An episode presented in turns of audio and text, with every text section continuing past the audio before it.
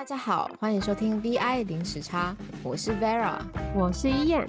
我们在这里会分享海外职场、旅居生活和自我成长，和你分享在不同城市生活的小秘诀，给一起追逐梦想的你。Hello，大家好，我是伊燕。这集我们邀请到我在脸书的一个非常好的一个朋友 JJ 来到节目现场，掌声加尖叫！请他来节目的一个原因是他也是从很小的时候就离开马来西亚去伦敦读书工作，加上在爱尔兰其实已经快要十年多了。他一路走来，经历很多的故事可以跟大家分享。那我们等一下就请 JJ 来自我介绍一下。将将将将，By the way，就是 JJ 中文有非常可爱的马来西亚腔。我们两个其实都鼻音很重。我刚刚在录音前其实有去吃枇杷膏，对我希望我今天不要照相，也不要有鼻音。那就是不是麦克风坏了，就是我们自己本身鼻音非常的重。然后呢，最后记得听到最后，我们有一个小礼物要送给大家哦。Hello，大家好，谢谢主持人依安，嗯，我是 JJ，嗯，那我先来一个自我介绍吧。那我是马来西亚人，目前居住在都柏林，爱尔兰，啊，在 Facebook 上班，跟依安在不同的部门上班，啊，然后目前是居住在爱尔兰快两年了，啊，之前是在英国伦敦的城市大学 Cas Business School 念书。嗯，然后之后毕业了之后，就是在呃英国最大的人民银行上班，就是 Lloyds Banking Group。嗯，大概在英国待了六到七年吧。我很好奇耶，那伦敦有那么多学校，你为什么看上这间学校却凭中选？观众其实可能也会非常想要知道，毕竟我自己是觉得欧洲学校五花八门，有时候要我自己选，我还真的是不知道要用什么样的一个标准来做一个评断。嗯。这个问题蛮好的，其实，嗯，那因为当初我开始选学校的时候就是比较迟了，所以啊，我我也不能选很多学校。但是因为我读的这科精算来说，当时剩下的学校也是蛮多间不错的，所以啊，我选了五间，就是在精算学里面算是啊蛮顶尖的学校。啊，有 Cass Business School，有 Manchester，也有 Kent University。啊，然后我会选上这个 Cass Business School，是因为它是算是在这个精算界算蛮鼎鼎有名的一间大学，所以嗯，当时他给我这个 offer 的时候，我想说，嗯，二话不说就选这间吧。那你是怎么样决定到伦敦读书啊？为什么选择精算这个项目呢？嗯，其实。这问题呢也是蛮好的，本来打算是在马来西亚念医科，然后啊要专攻这个精算课程。就是呃为什么是这样子呢？因为家里的情况，然后我母亲在我念这个 Cambridge A Level 的时候，她就去世了。然后嗯，先说一下 Cambridge A Level 就是啊你们台湾的高中考大学。啊，然后就是在我母亲去世的那个时候呢，我就完全失去了啊念书的目标，就是不知道要做些什么。然后碰巧我有位阿姨在英国已经待了快八年了嘛，然后她就说：“哎，呃，你有没有想过想要来呃英国念书？”然后当时想说：“嗯，就我选的那几个科目里面，就只有数学最强的，所以就选了这个啊精算师，就是呃蛮靠近数学的那一方面。”然后我也是申请的时候，也也是没有想说要抱很大的希望，就是想说，嗯，就考完了 A level，然后就申请了这五间大学，然后就任由上天的安排，然后就看看怎么走。然后真正从啊决定去英国念书的那一天和飞到。踏入英国的第一步那一天，也就相差了两三个月吧，所以就时间蛮赶的，也没有很多嗯时间给我准备。到最后面来说，这个是我做了唯一，就是我生命里面最大的一个 risk，嗯，但也是没有后悔过。那你当时怎么告诉自己，呃，这是一个最大的 risk？我觉得十九岁真的非常的小哎，我十九岁可能毛都还没有长齐，也不知道自己在到底在。干什么东西？那你到底为什么就是会有这样的一个勇气，或是嗯来做这样的决定呢？嗯，当时问题是出在于这边啊，也不是说一个问题，就是因为我家境啊也不是很富裕嘛。然后啊，当时因为我是母亲生病，然后有需要这笔医药费。然后我说是最大的 risk，就是因为当我母亲去世的时候，他就剩下了一笔钱。然后啊，这笔钱呢是挨的拿来给我付我的第一年学费，还是给我姐姐去缴这个 medical cost？然后当时我们就家里面就是想说，嗯，要怎么办好呢？拿这笔钱，就是啊，他们到最后就决定说，嗯，反正可能把这笔钱投在我身上，就是当做是一个 investment，就可能就是有那种 go big or go home 的概念吧。然后就想说，好吧，就把这笔钱交给 J J，然后让他去好好的勇闯这个第一年，然后接下来的第二、第三年的话，就是让他自己去。啊，做 part time，做 full time 去挣回这笔钱，去自己付自己的学费。所以当时就是只有这笔钱让我读第一年，然后对啊，就是这个，我觉得这个 risk 蛮大的，因为我我也不知道接下来的第二、第三年会不会成功啊。可是真的说到现在这一个时间点，二零二一年，嗯，也是走了很多的路才到这里。我其实认识 J J 非常久了，是第一个在爱尔兰的朋友兼同事兼室友。每次我听他的故事，都还是觉得我自己非常的幸运，他很勇敢。好，那进入下一个问题，在伦敦找工作的时候，有没有什么非常伤心，或是你觉得非常有挑战性，但是你克服之后对自己超级骄傲的事情呢？在伦敦工作的时候呢，就是包括。啊，兼职和正职都快要五到六年了吧，然后多多少少也会遇到一些啊阻碍这样子的东西。然后先撇开我在银行和脸书工作不说吧，啊，就说一下我之前在餐厅上班都遇见过很多啊怪咖或者趣事这样子。嗯，先举两个例子吧。就第一个例子是我在等着啊回去银行。当我的正职的时候呢，就是在 graduate 跟回去银行之间的那六七个月的时候啊，我在餐厅的老板呢，其实有有问过我一句，想说，哎，J J，反正你在等着回去银行上班的时候，嗯。你能不能过来我们这边当一个小餐厅的经理啊？我当时就想说，哎，好像蛮好玩的耶，因为我之前就是没有当过经理的这个呃经验嘛。然后，而且这个小餐厅又是在伦敦外面，就是 Oxford，嗯，就想说，嗯，可以去试试看。嗯，这个目前为止来说呢，是我认为最好玩、最 challenging 的一个职业。呃，因为当时这个职啊，餐厅是完全是新开的，然后就是没有店面啊，没有员工，没有 SOP。嗯，就当时就是要需要靠自己啊的经验一步一步来开发。嗯，所谓的一步一步，也就是包括了我要自己去请员工啊，要训练他们跟上头沟通啊，然后一些 cost management 之类的。呃，而且因为这个餐厅是在呃设计选品店里面开的嘛，所以我们要也要一些有 stakeholder 啊方面的一些训练，就从头到尾就。开发到最后，我离开的时候也要快六七个月了吧。然后最终销售也是蛮亮眼的。然后在离开之前，还帮老板挣多了一间餐厅，所以是蛮不错的呃一个啊 performance。嗯，那我来说一下第二个例子吧。然后这第二个例子啊，对我来说比较啊心酸一点。嗯，那当时我在当我还是学校啊学生的时候呢，我曾经被一一名亚洲游客在餐厅里面大声怒骂。嗯，那这事情发生的啊原因是因为当时他要付卡的时候呢，我们啊身为一个 waiter，我们需要呃核对他们的签名嘛。然后这名游客呢，他就是很不忿的说：“哎，为什么这里那么多麻烦事？”然后啊。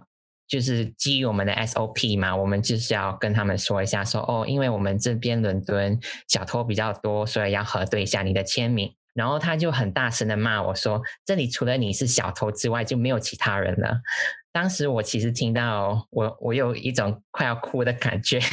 然后嗯。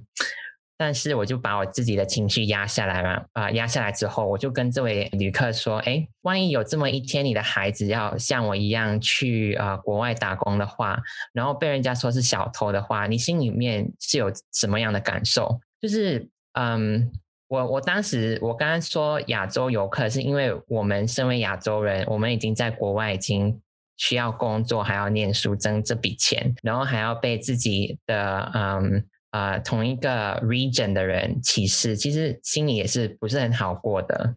呃，当时说了这句话之后呢，嗯，这位游客嘛，他就很羞耻的，很快就离开了，嗯，那个餐厅。我自己其实感受也还蛮深刻的。来到欧洲，其实多少也都有遇到，就是别人可能不尊重我的时候，不管是可能工作上或是生活方面，但如何怎么样能够非常优雅的回应，不要被激怒和控制好情绪，真的是一个在海外工作要有的心理准备。礼貌但不失尊严的一个回应，甚至可以用幽默带过，或是用幽默反击。我觉得这是一个。海外工作一个必备的技能，或是心理素质要非常非常的强大吧。好，那我们来问下一题，大家一定是非常用力在敲碗的一个问题：如何在英国顺利的毕业以后找到工作？我们想要知道你当时怎么样拿到你的 offer，跟你做了什么样的努力？嗯，那就是想说，当初其实来到英国的时候嘛，没有想要说要找工作的概念，因为毕竟。啊，家里才刚刚发生了一件那么大的事情嘛，但是就是慢慢开始认识到来自不同国家的啊朋友啊同学之后呢，就有一种莫名的感觉，就是看到每一个人都是高手啊，很努力的在学习啊，很努力的在找工之类的，就会间接的让我也有 motivate 到我，然后想说，嗯，反正我都。Go big or go home 的这种概念，然后已经来到那么远了，就要继续努力吧，也不要想说对不起我家人对我的付出。啊，所以就刚开始第一年呢，我其实蛮努力的。努力在于就是，嗯，我会很常去啊参加 networking session 啊，啊，很常会去 career advice 啊，去问那些啊 career advice，嗯，也很常也很常去跟不同的 company 嗯做交流之类的。呃，原因是因为当时我的语言不是很精通，就是我说英文的时候呢，会带有那些马来西亚的口腔。所以，我呃，我都会去参加这些 networking session，去听听和看看其他人怎么说啊，吸取他们啊 conversational skills，然后从中为自己制制造不同的机会啊。然后就举个例子吧，就是在啊一个 networking session 里面呢，我认识到一个啊 qualified actuary。然后当时就是，嗯，因为他还是马来西亚人，我就想说，哎，可以可能就啊问一下他啊，得到一些帮助之类的。然后这位这位 actually 也是蛮好的，他就帮我看了我的 CV，帮我改了我的 CV。然后就因为他的帮助之后呢，让我得到了呃更多呃不同的 interview 的机会，所以我也是蛮感激他的。嗯，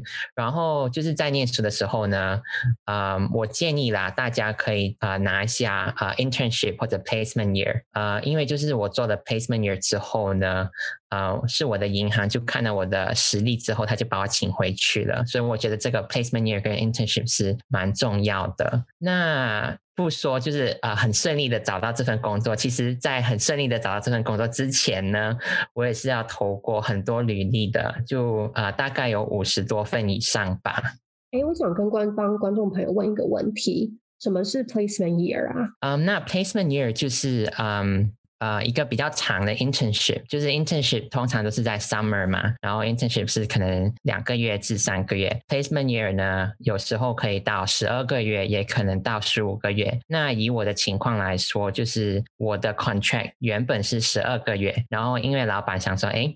J a J 的嗯实力其实蛮不错的，然后他就帮我再加了三个月，就是从十二个月变到十五个月。然后对我来说，这机会蛮好，因为嗯 placement year 给的工资呢也不低于一个 graduate 的工资，所以嗯刚刚好就可以帮我付了我一年的学费。我觉得有听到这几个观众，其实有捡到一个 tips。他刚刚有讲到说，可以去其他的学校去做呃 networking，不用仅限于自己的学校。因为我知道还蛮多学生其实只会在自己的学校做 networking，不一定知道说哦，原来我可以跑去其他学校毛遂自荐。那你现在在脸书的 position 跟什么相关呢？可以帮我们做更具体的说明吗？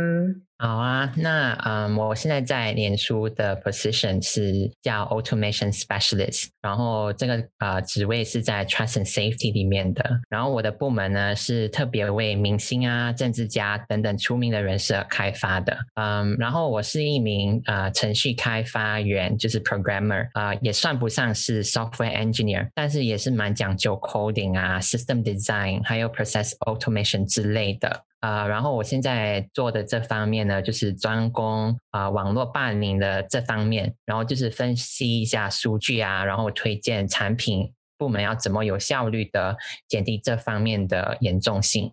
诶，你刚刚讲说你是念精算的，那你是怎么样从精算转到做科技产业啊？我觉得这是一个非常特别的一个转折点耶。嗯。是真的蛮特别的，因为其实刚开始我我说完了之后，我想说，哎，我我也是念精算的，为什么我会到 Facebook？嗯，那就先从我。精算的那个 internship 开始吧，就是呃我在读这个精算的时候呢，我觉得哎这个精算课蛮不错的，学习到很多 economics 很多 mathematical 的呃方面。可是当我一加入我的呃那个银行的 placement year 之后呢，我就发现说，哎，其实我现在做的这份工作也是蛮有兴趣的，就是蛮蛮好玩的，很多 modeling 很多 risk management 之类的东西，就是风险管理嘛。